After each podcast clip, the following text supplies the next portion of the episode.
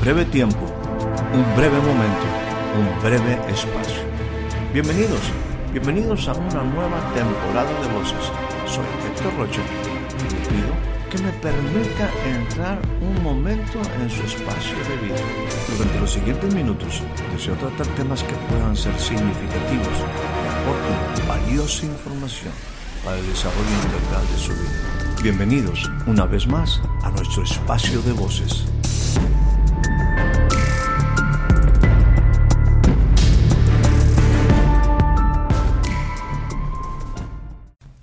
Le doy a usted la más cordial bienvenida a este nuevo breve espacio de voces. La escritura inicial que estaremos considerando en esta ocasión se encuentra en el Evangelio según San Mateo, capítulo 15, versículo 18. Dice de esta manera, pero lo que sale de la boca, del corazón sale, y esto contamina al hombre. Esta parábola de Jesús se da cuando ciertos escribas y fariseos de Jerusalén se acercaron, diciéndole que por qué sus discípulos quebrantaban la tradición de los ancianos y no se lavaban las manos cuando ellos comían pan. Jesús estaba en un diálogo intenso con ellos y les hablaba también de cómo ellos quebrantaban otros mandamientos. Sin embargo, ellos ahora están criticando solamente a los discípulos de Jesús. La palabra misma, y voy a estar leyendo a partir del versículo 10, dice que llamando a toda la multitud que estaba por ahí, Jesús les dice, oigan y entiendan, oigan y entiendan. No es lo que entra en la boca lo que contamina al hombre, sino lo que sale de la boca. Eso es lo que contamina al hombre. Más adelante, Pedro en el versículo 15 le dice, Jesús, explícanos esta parábola. Jesús le dice, ¿también ustedes están aún sin entendimiento? No entienden que todo lo que entra en la boca va al vientre y posteriormente es echado en la letrina. Continúa versículo 19 diciendo, porque del corazón, porque del corazón salen los malos pensamientos. Haré nuevamente una referencia a cosas que compartimos en, en un envío anterior. En relación al engaño, me gustaría que tomaras tiempo y lo buscaras y le dieras un repaso, porque ahí hablábamos de cosas que obviamente están en el entorno, en nuestro mundo actual. Le llamábamos el engaño y veíamos cómo ese engaño es algo tan complicado. Obviamente tenemos que reconocer que a nadie nos gusta que nos engañe. Y en esa ocasión hablábamos de cuatro cosas muy específicas en relación al engaño. Hablábamos en la parábola de Marcos 4:19, cuando dice, pero las preocupaciones del mundo y el engaño de las riquezas y los deseos de las demás cosas entran y ahogan la palabra y la palabra se vuelve estéril, no fructifica. Reconocíamos lo que esta escritura nos enseña en relación al engaño de las riquezas. También hablábamos de Hebreos 3:13, cuando la palabra también nos enseña y nos dice, antes exhortense los unos a los otros cada día mientras todavía se dice hoy. No sea que alguno de ustedes se ha endurecido su corazón por el engaño del pecado. En algún momento utilizamos el libro de Proverbios hablando de cómo en el ejemplo del vino los hábitos dañinos inician poco a poco. Nunca un hábito, nunca un pecado inicia en una manera abrupta. De hecho, te vas introduciendo hasta que te ves esclavizado al pecado. Así como en el caso de Proverbios nos habla de cómo la gente cae y se ata en el vino. También reconocimos que hay un ambiente en una sociedad que generalmente es mentirosa, ambiente que se ha creado lleno de falsedades. Tú aparentemente puedes encontrar la felicidad en lo que el mundo te ofrece. Para ello, utilizábamos segunda carta del apóstol Pablo a Tesalónica, capítulo 2, versículo 10. Dice, y con todo engaño de iniquidad en los que se pierden, porque no recibieron el amor a la verdad para ser salvos. No podemos negar, y enfatizábamos y puntualizábamos, que este es un ambiente creado por una sociedad con un espíritu de iniquidad y te ofrece múltiples placeres, te ofrece múltiples oportunidades para lograr y alcanzar tu felicidad. Asimismo, también, según lo que nos decía la carta a Tito, decía de esta manera, porque hay muchos rebeldes, habladores y engañadores. En el versículo 11 del capítulo 1 dice, a quien es preciso tapar la boca porque están trastornando familias enteras enseñando por ganancias deshonestas cosas que no deben. Todo esto en un mundo que hoy nos rodea. Puntualizo. El engaño del pecado, el engaño de las riquezas, el engaño de una sociedad que te ofrece un mundo lleno de felicidad y también un mundo donde hay muchos engañadores en todos los sentidos, desde cuestiones legales, desde cuestiones que te ofrecen satisfactores hasta situaciones espirituales donde las personas envuelven y quedan sus corazones atados en filosofías y religiones falsas. El engaño. El engaño es algo que nunca nos va a agradar. Es algo que no quisiéramos pasar. Es algo que no quisiéramos vivir. El engaño. El engaño. Ahora, este breve repaso de uno de nuestros anteriores envíos es con el propósito de poder ir a el tema que nos compete el día de hoy. En las palabras de Jesús que encontramos en el Evangelio según San Mateo, permítame volver a mencionarlas. Capítulo 15, versículo 10. Oigan y entiendan. Versículo 11. No es lo que entra en la boca lo que contamina al hombre, sino lo que sale de la boca. Eso es lo que contamina al hombre. En las palabras de Jesús, insisto sobre esto, leo ahora el versículo 17 con una pregunta de Jesús intensa y directa. ¿No entienden que todo lo que entra en la boca va al estómago y luego se elimina? Versículo 18 del capítulo 15 de Mateo. Pero lo que sale de la boca proviene del corazón y eso es lo que contamina al hombre. Permítame volver a leer este versículo 18. Pero lo que sale de la boca proviene del corazón y eso es lo que contamina al hombre. Del corazón provienen todos los malos pensamientos. Quisiera ahora leer una escritura que se encuentra en Jeremías capítulo número 17. Es una escritura muy, muy bella en el sentido de que somos invitados a confiar en el Señor. Pero en esta escritura hay una declaración sumamente fuerte y esta la encontramos en el versículo 9 del capítulo 17. Dice de esta forma, engañoso es el corazón más que todas las cosas y perverso.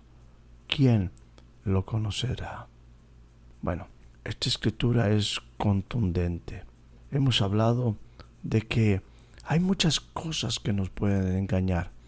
Cuestiones externas, riquezas, pecado, el ambiente, personas.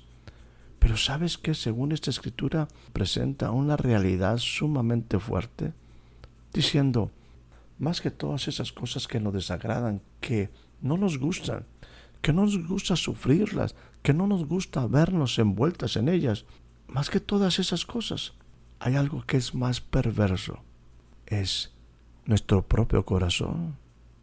Por eso Jesús decía, lo que contamina al hombre no es lo que entra por la boca. Lo que Jesús decía es, lo que contamina al hombre no es lo que comemos. Entendemos lo siguiente, hay cosas que obviamente pueden hacer daño a nuestro cuerpo físico, pero usted sabe, son cosas que como Jesús mismo las dice, son cosas que se eliminan. De una forma u otra, esas cosas se eliminan. Esto puede ser hasta en una situación de, de salud, una intoxicación. Y lo malo inmediatamente lo desechas. Pero ¿qué pasa con las cosas que entran a nuestra mente? Las cosas que entran por nuestros oídos, por nuestros ojos. Jesús es lo que dice, eso es lo que contamina al hombre. Y pareciera que Jeremías 17 nos da un punto también sumamente importante en este sentido. El versículo 1 dice lo siguiente, el pecado de mi pueblo Judá, escrito está con cincel de hierro y con punta de diamante. Y mire lo que dice, esculpido está en la tabla, en la tabla de su corazón. Dios nos está hablando de la realidad de la humanidad, no solamente de Judá, sino de todos nosotros los hombres. El pecado, el pecado está escrito en nuestro corazón, está esculpido en la tabla de nuestro corazón. Y ahora, ese, ese corazón es el que más nos puede engañar. Nosotros mismos podemos vivir engañados por seguir solamente los designios de nuestro corazón.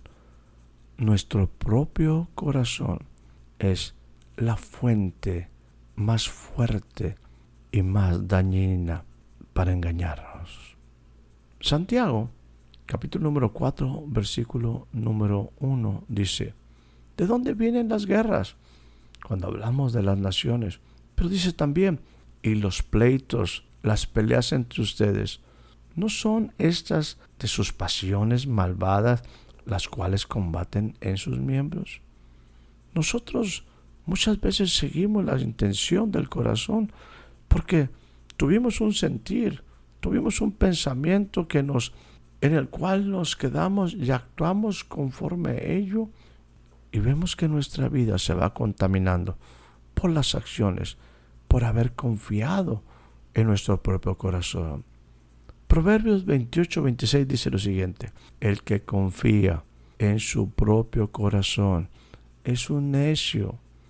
Salmo 14 dice de esta manera y me parece muy interesante esta, esto que se nos expresa en este bello salmo. Dice de esta manera, el necio ha dicho en su corazón, no hay Dios. Se ha corrompido, ha cometido hechos abominables. No hay quien haga el bien. Continúa diciendo, el Señor ha mirado de los cielos, ha visto sobre los hijos de los hombres, para ver si hay alguno que entienda, alguno que busque a Dios. Todos se han desviado, a una se han corrompido. No hay quien haga el bien y no hay ni siquiera uno. Permíteme decirte esto en el contexto del necio. Necio es aquel que ha sacado a Dios de su vida, pero también es aquel que ha dejado salir del corazón la palabra que fue sembrada se ha quedado en el camino. Y ahí, al no avanzar o por el engaño no tomar decisiones, permite que el corazón sea el que domine. Permite que sus sentimientos, sus emociones, sus sentires dominen sus acciones. Y ve envuelta su vida en muchísimas cosas que al final tendrá no el resultado que ellos o que él esperaba. De repente nos vemos involucrados en el afán de las riquezas, invertimos nuestra vida, invertimos nuestro tiempo, invertimos nuestros recursos, porque pensamos que ahí va a estar la solución a la vida y nos damos cuenta que el resultado está muy lejano de lo que esperamos. Nos metemos y nos envolvemos en pasiones, buscamos los satisfactores, pasiones personales y al final nos damos cuenta que estamos envueltos, engañados y nunca tenemos el resultado esperado.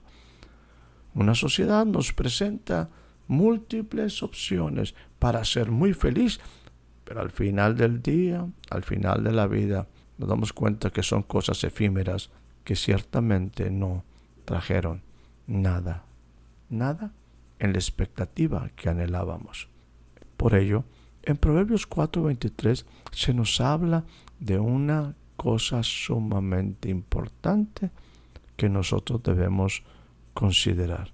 Dice lo siguiente, Hijo mío, sobre toda cosa guardada, guarda tu corazón.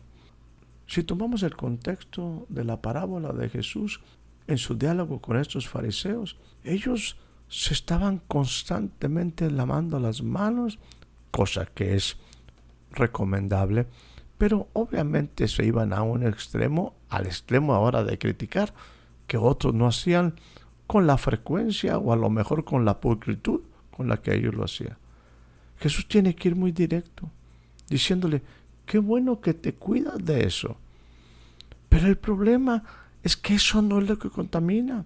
Finalmente, si algo tú comes que está dañado, es desechado conforme el tiempo.